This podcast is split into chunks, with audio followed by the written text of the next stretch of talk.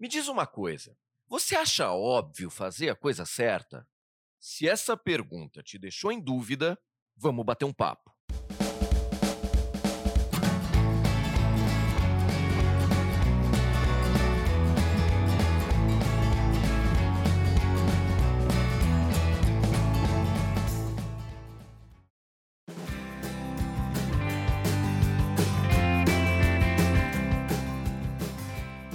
Olá, seja bem-vindo ao podcast. É óbvio fazer a coisa certa. Eu sou Tatal, também conhecido como Antônio Henksey, e hoje a gente vai falar sobre cumprimento de acordos. Quem nunca passou por uma situação onde algo foi combinado de forma prévia, mas na hora H as pessoas envolvidas não se entenderam? É óbvio que em alguns casos isso acontece porque pelo menos um dos lados está agindo de má fé e isso dificulta muito que as partes sigam o combinado. Mas nem sempre a situação é assim. Quer ver?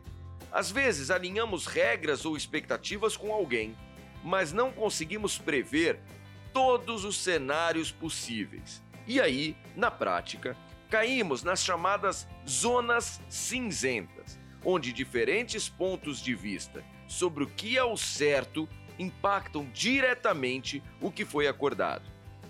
Esse tipo de situação é muito mais comum no dia a dia do que a gente pode imaginar e podem prejudicar não só pessoas, como relacionamentos, sejam eles sociais ou profissionais. E por isso é bastante importante a gente refletir sobre elas.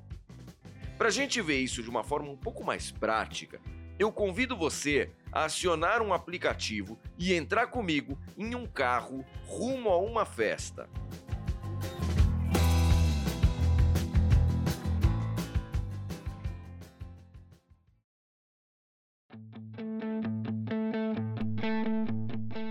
Vamos lá, imagina a seguinte situação. Você chamou um táxi para levar você e alguns amigos a uma festa. Quando o motorista chega para pegar vocês, ele percebe que terá que levar cinco pessoas no carro, o que significa um passageiro a mais do que o limite permitido pela lei. Dessa forma, ele diz para você que não poderá atender a sua corrida e pede que você cancele a chamada sem custo. Mas você e os seus amigos não querem gastar com dois táxis e já estão perdendo o início da festa. Então, avaliando a situação, você diz ao motorista para não se preocupar, pois caso vocês fossem parados por algum guarda e recebessem uma multa por excesso de passageiros, você pagaria a conta e assumiria os pontos na sua habilitação. O motorista olha para o trajeto e ele percebe que vai receber um bom valor com essa corrida, e assim concorda em levar vocês para o evento. Durante o percurso, o motorista acelera um pouco a mais do que a velocidade máxima permitida na via, e assim acaba sendo parado por um policial que aplica nele uma multa por excesso de velocidade. Acontece que quando já estava indo embora, o policial se deu conta de que o motorista estava transportando cinco passageiros e não quatro, como estabelece a lei. Então o policial voltou e deu ao taxista uma multa, agora sim por excesso de passageiros. Imediatamente, o motorista se vira para você e diz que precisa anotar os dados do seu documento, para que seja possível de passar os pontos desta segunda multa. Ele também quer que você deposite imediatamente o valor cobrado pela infração, garantindo que você, de fato, vai cumprir o combinado. Mas existe um ponto que você questiona. Na verdade, ele foi parado inicialmente por excesso de velocidade e não por terem mais passageiros no táxi do que o permitido. A segunda multa, então, só aconteceu porque ele descumpriu o limite de velocidade. E isso não teve nada a ver com o acordo de vocês. Então eu pergunto: o que é o certo a se fazer? Pagar a multa como combinado ou não pagá-la?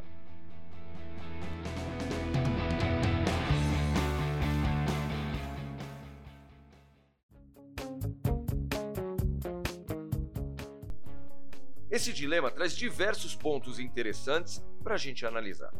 O primeiro é: o que levou as duas partes a fazerem um acordo inicial?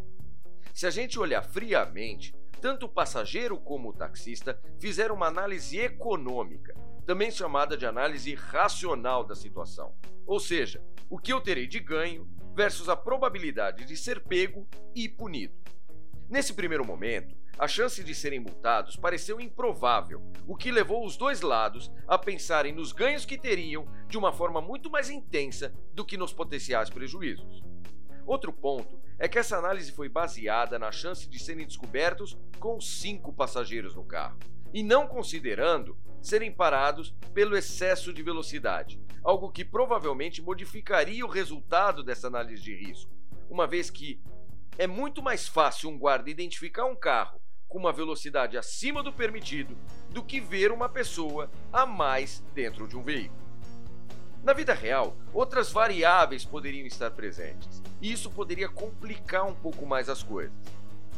Quantos casos similares a gente vê onde a pessoa que ocupa o lugar do taxista se vê agindo sob pressão, se sentindo quase que sem saída diante desse pedido de corrida?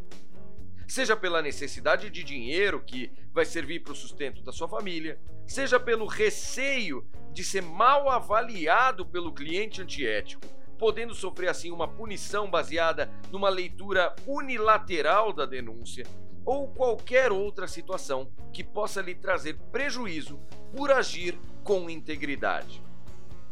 É fato que isso não tira dele a responsabilidade de pagar pela primeira multa e ter aceito levar mais passageiros do que o permitido. Mas será que isso tira do passageiro a necessidade de honrar o acordo que fez? e também de assumir a sua responsabilidade?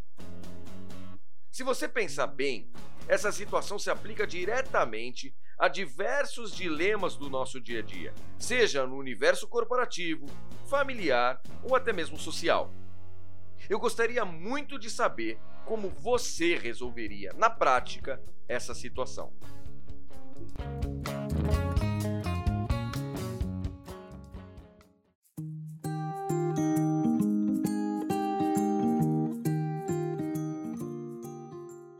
espero que esse podcast tenha trazido para você boas reflexões. Escrevam para eticalizando@gmail.com e me contem como vocês resolveriam esse nosso dilema da multa. E continuem acompanhando o nosso trabalho no canal Eticalizando no Instagram e Facebook. Se quiserem trazer dilemas que viveram ou dúvidas para falarmos em outros programas, fiquem à vontade. Um grande abraço e até a semana que vem.